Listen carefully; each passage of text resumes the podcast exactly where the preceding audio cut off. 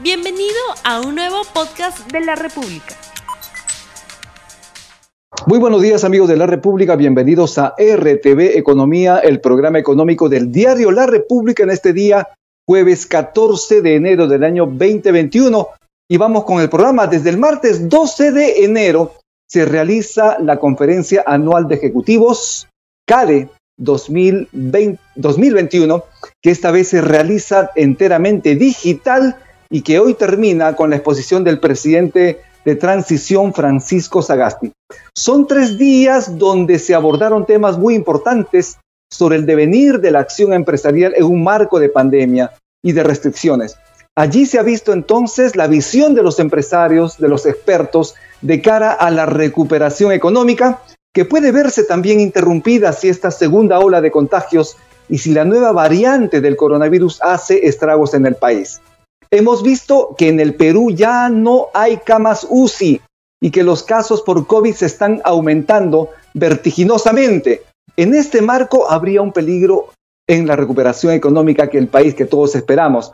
Por eso hoy a las nueve y media, hoy a las nueve y media empieza el tercer día de debates con una visión de los valores y la ciudadanía que se requiere para construir el futuro. Estará a cargo del profesor Jorge Yamamoto de la Pontificia Universidad Católica del Perú, pero también estará clausurado este CADE ejecutivos por el presidente de transición Francisco Sagasti.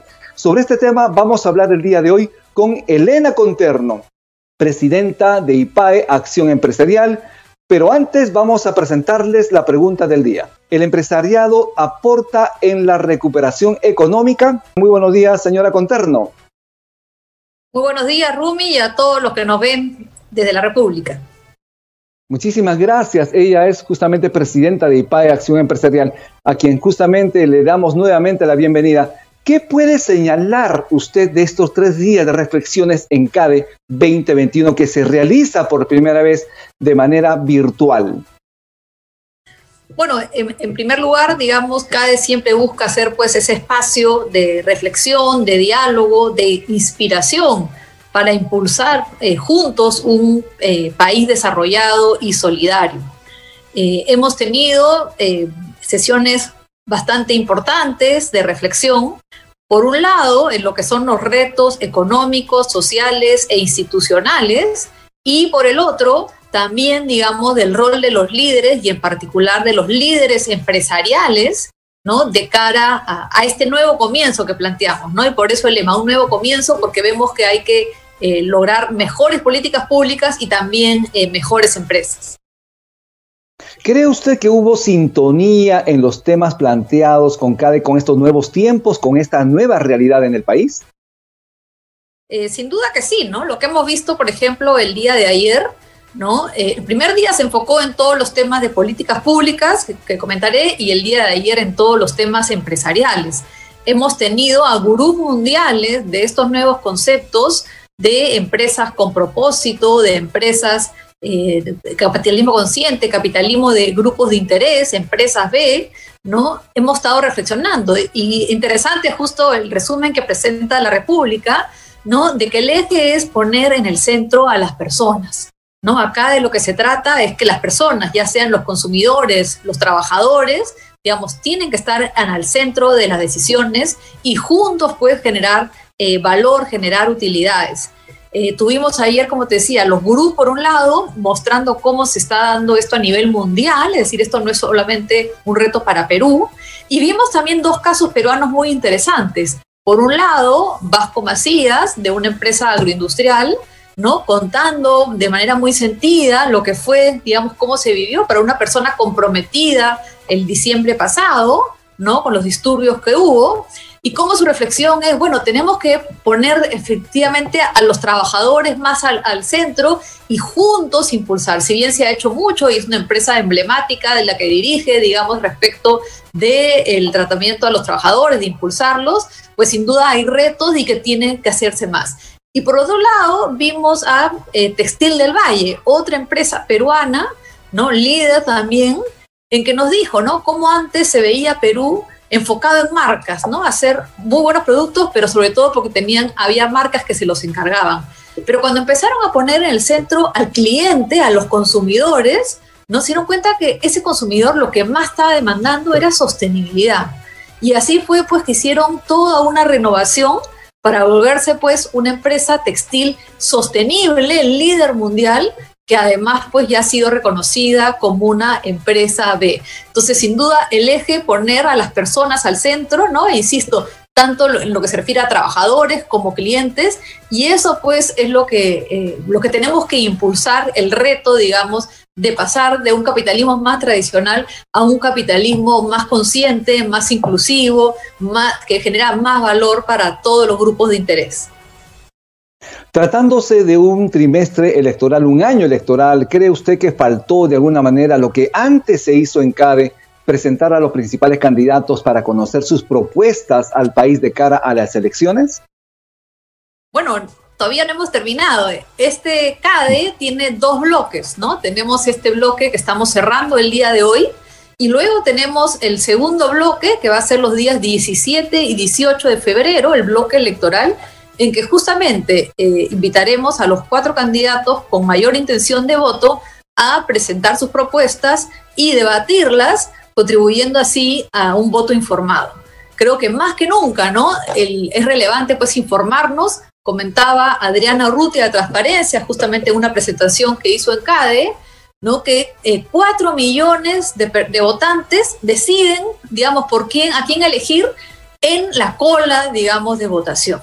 Esto tenemos sin duda que combatirlo. Hoy hay múltiples fuentes de información y el debate que haremos los días 17 y 18 de febrero esperemos que ayuden, digamos, a tomar una decisión, a evaluar bien, porque el Perú tiene retos enormes y necesitamos buenos dirigentes que los lleven a buen puerto.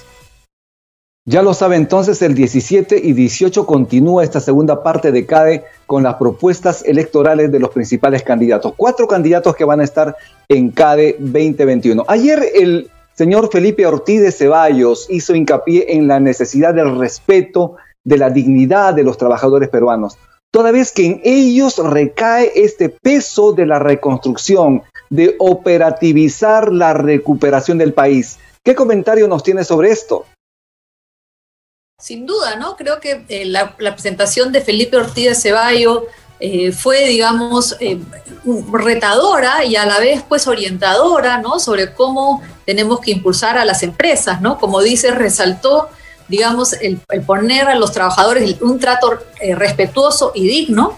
Y además también resaltó que tenemos que tener a la ética ¿no? en las empresas y que la ética era como el sistema inmunológico de las empresas, ¿no? En que si no tenías ética, pues, digamos, era como tu vacuna, ¿no? Para que pudiera ser sostenible, para que pudiera ser rentable y pudieras avanzar, ¿no? El, de acá al futuro, ¿no? Y también escuchamos el primer día a Julio Velarde hablando, pues, y, y Waldo Mendoza, hablando sobre cómo se está avanzando a nivel de lo que es el PBI, pero que el gran reto es recuperar el empleo. ¿No? Y, escuchamos a Liliana Rojas, una de las economistas peruanas de mayor reconocimiento, señalando, ¿no? Hay que ver en las normas de empleo porque las normas de empleo tienen que facilitar, digamos, que haya más contratos y no menos, ¿no? Y lo que señalan los resultados, la evidencia, es que las normas existentes más desprotegerían a un gran porcentaje de trabajadores en vez de protegerlo. Entonces, los retos son grandes, digamos, tanto de eh, las empresas poner a los trabajadores en el centro, pero a su vez tener políticas públicas que favorezcan, digamos, que haya más contratación y que se dinamice más el mercado laboral. Es importante la ética, como lo señaló Felipe Ortiz Ceballos en su presentación de ayer, la ética como base de todo, pero también es importante no solo eso, también es importante hacer las cosas con calidad, dentro de un marco también de eficiencia y eficacia. Muchas personas confunden eficiencia y eficacia. Cuando hablamos de eficiencia estamos hablando del adecuado uso de los recursos en todo ámbito. Y cuando hablamos de eficacia estamos hablando de cumplir los objetivos de una entidad, de una institución, de lo que sea. Por lo tanto, la base es la ética.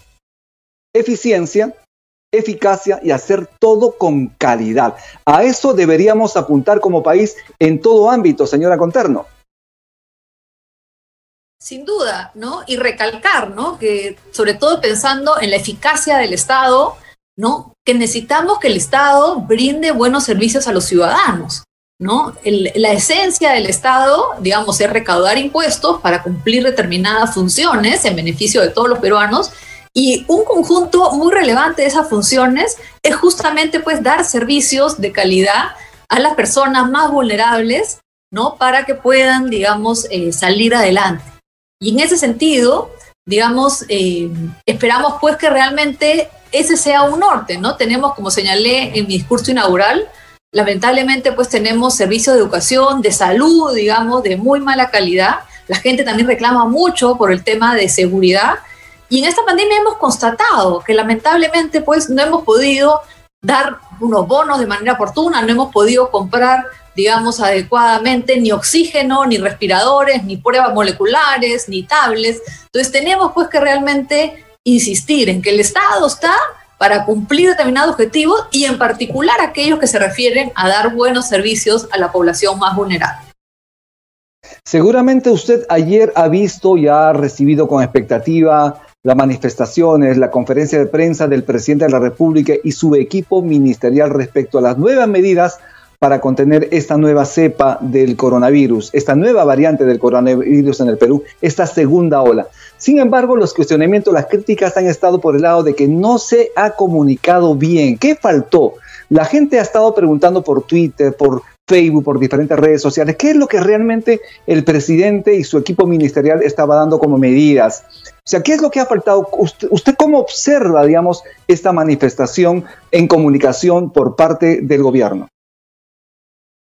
A ver, por un lado, yendo al tema de, fondo, digamos, de, los anuncios y la pandemia, eh, hacer un llamado a todos a realmente no bajar la guardia. ¿no? Las estadísticas son muy claras en términos de casos activos, en términos de hospitalizaciones, en términos de camas UCI ocupadas, son muy claras de que está habiendo ese rebrote o segunda ola, como se quiera eh, llamar, ¿no? Un aumento importante, ¿no? Y tenemos todos pues que seguir con el distanciamiento, guardar, tratar de salir lo menos posible, eh, usar mascarilla, lavado de manos, en fin, todas eh, las recomendaciones. Respecto del tema de comunicación, sin duda, pues comunicar adecuadamente es una prioridad y, es un mandato, digamos, para poder, digamos, trasladar las ideas y las normas, digamos, a las personas, ¿no?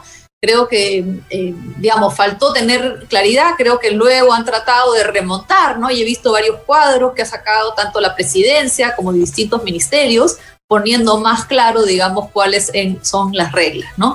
Creo que ante todo, digamos, eh, sobre todo con la expectativa y la ansiedad y un poco el desánimo, la incertidumbre que tenemos eh, todos los ciudadanos, los esfuerzos de comunicación tienen que redoblarse, ¿no? Hay que redoblar, digamos, no solamente concentrarse en cuál es el acuerdo, sino en cómo se va a comunicar para que realmente, pues, ese acuerdo llegue a todas las familias eh, peruanas, ¿no? Esto es RTV Economía, el programa económico del Diario La República. Lo invitamos a compartir el programa para que más personas conozcan del tema que estamos abordando, justamente el, el desarrollo de cada empresarial en este año de pandemia. Vamos a preguntarle también, eh, desde su punto de vista, ¿son suficientes las medidas para hacer frente a los contagios? Porque estamos hablando de, de alguna forma, eh, eh, algún toque de queda focalizado por regiones pero también el menor aforo en restaurantes, en cines, en teatros, en, diferentes malls, en diferentes centros comerciales. En todo caso, ¿fue suficiente esto? ¿Con esto realmente estaríamos de alguna manera frenando la posibilidad de mayores contagios por coronavirus? Bueno, esperemos que sí, ¿no? Sin duda, pues han tenido, habrán tenido bastante información y ver sopesar, digamos, por un lado la salud y por otro lado la economía, ¿no? Porque también las familias eh, no solamente están siendo golpeadas por temas de salud, sino también están siendo golpeadas por temas de ingreso, ¿no? Por pérdida de empleo, por aumento eh, de la pobreza, ¿no? Yo creo que el mejor, el mejor lineamiento es actuar como si todos a nuestro alrededor estuvieran contagiados. Creo que ese es el mejor lineamiento que, he escuchado especialistas, ¿no? Y en tal sentido, pues, no, no nos quitemos las mascarillas. Ahora, pues, hay gente que se reúne con familiares, con amigos, se quita la mascarilla. Creo que tenemos que hacer un esfuerzo especial. Yo sé que 10 meses ya es bastante, pero un esfuerzo especial de tratar de desincentivar las reuniones y sobre todo siempre usar eh, la mascarilla, el lavado de manos, la distancia de metro y medio por lo menos. Creo que eso es algo que todos tenemos eh, que hacer. No nos confiemos, digamos que, el, que este verano que nos alegra un poco, pues no nos, no nos distraiga de que todavía seguimos pues con esta amenaza en suelo peruano. Es una situación muy difícil y el gobierno ya ha señalado que cada 15 días va a analizar la situación para tomar diferentes medidas.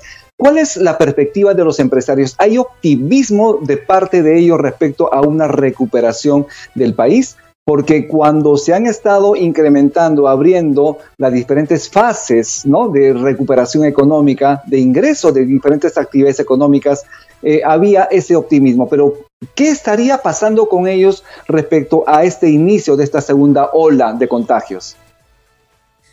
A ver, creo que la, esperanza, digamos, ha venido por el tema del ya concretar la adquisición de vacunas, porque hasta que no se tengan las vacunas y se apliquen, pues vamos a seguir teniendo la pandemia eh, presente y no vamos a poder recuperar plenamente nuestra economía, ¿no? Seguimos teniendo, digamos, actividades como comercio, como restaurantes, como turismo, que lamentablemente están, eh, están bastante golpeadas y van a seguir estándolo hasta que no logremos vencer eh, a la pandemia. En ese sentido, digamos, creo que son muy, muy relevantes las negociaciones que esté haciendo el gobierno para adelantar el cronograma. ¿no? Se nos ha dicho que está llegando un millón de vacunas en este mes de enero, ¿no? Bueno, ¿cuánto va a llegar en febrero? ¿Cuánto en marzo? Digamos, ¿cuánto en abril? Digamos, es, es importante, digamos, porque además también la vacunación demora. Estamos viendo en los países ¿no? Que incluso pues los más eficientes, ¿no? Llegan a vacunar a 80 mil personas al día, más o menos. Entonces, no es tampoco fácil desplegarlo. Entonces, necesitamos pues una periodicidad, digamos, de ir recibiendo las vacunas y por supuesto pues una logística impecable que pronto pues puede desplegarla y vacunarnos. Creo que una vez que tengamos eso, recién podremos alcanzar pues una recuperación plena eh, de nuestra economía, ¿no? Creo que los empresarios, digamos, están preocupados sin duda porque, digamos, es bueno que ya se tenga la vacuna, pero todavía no queda claro el, cronograma, ¿no? Y eso significa pues que todavía hay actividades económicas que no pueden llegar a todo eh, su potencial.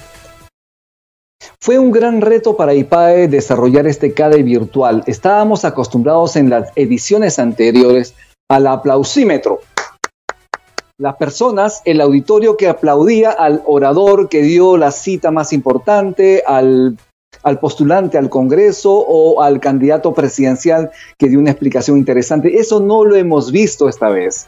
Sin embargo, el reto de la conectividad es importante y esto de alguna manera también permite retransmitir no solo a quienes están inscritos a este, a este certamen importante, sino también se van a reproducir. Por lo tanto, ¿Qué retos espera usted de los futuros CADE?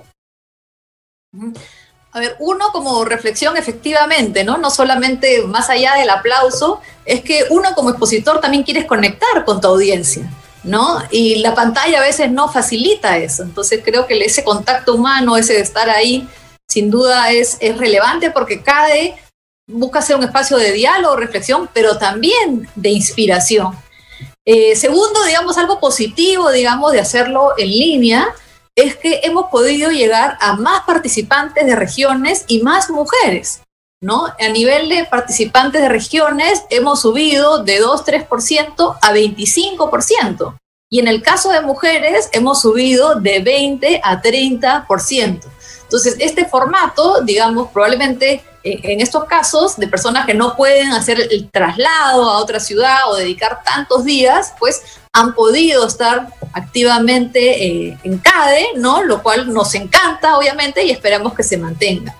De cara al futuro, lo que vemos, pues, es que el reto es tener un sistema híbrido, tener un evento presencial y a su vez tener el evento en línea. ¿No? Para que más personas eh, puedan realmente estar eh, participando, digamos, en, esta eh, reflexión, ¿no? Así que ha sido realmente un reto, ¿no? Y como tú sabes, también tenemos los CADEX, ¿no? En que son eventos más cortos que hacemos cada cierto tiempo. De hecho, ya adelanto, el 26 de febrero vamos a tener, el 26 de enero, perdón, vamos a tener el CADEX sobre el informe de competitividad del Consejo Privado de Competitividad, con las propuestas 2021 en distintos factores, como salud, como institucionalidad, trabajo, entre otros, ¿no? Entonces, eh, hay retos, digamos, pero también la virtualidad te da ventajas, ¿no? Que hay que aprovechar en beneficio, pues, de mejores políticas públicas, mejores empresas. Bien, estamos ya cerrando el programa. Gracias por su participación. Eh, para terminar, solo cuáles son sus expectativas del discurso que dará en muy poco tiempo el presidente Francisco Sagasti al finalizar el foro de, este año, CADE 2021, que es importantísimo para empresarios, para economistas, para el país. Bueno, eh, efectivamente estamos cerrando el programa el día de hoy. Vamos a tener, y en el cierre, digamos, primero a lo que es Mariana Rodríguez, nuestra presidenta de este CADE, presentando sus principales reflexiones, tanto en lo que son los retos para los líderes empresariales, como lo que son los retos a nivel de temas económicos, sociales e institucionales. ¿No? Y luego pues va a estar el presidente, ¿no? Eh, creo que hay bastante interés, digamos, en escuchar, ¿no? y en particular, pues, los grandes retos que tenemos por delante, ¿no? Desde la parte de la economía, la parte eh, de la salud, ¿no? Y de cómo desde el Ejecutivo se va a acompañar un proceso electoral que tenemos ya a la vuelta eh, de la esquina, ¿no? Creo que son, eh, como, bueno, este gobierno desde que ha entrado ha, ha, puesto énfasis en que es un gobierno de transición y emergencia, ¿no? Y sin duda, pues, en ese marco están estos tres temas que esperamos, pues, con interés escuchar al presidente. Bien, muchísimas gracias. Su palabra finales, por favor, para despedirse al público que le está viendo.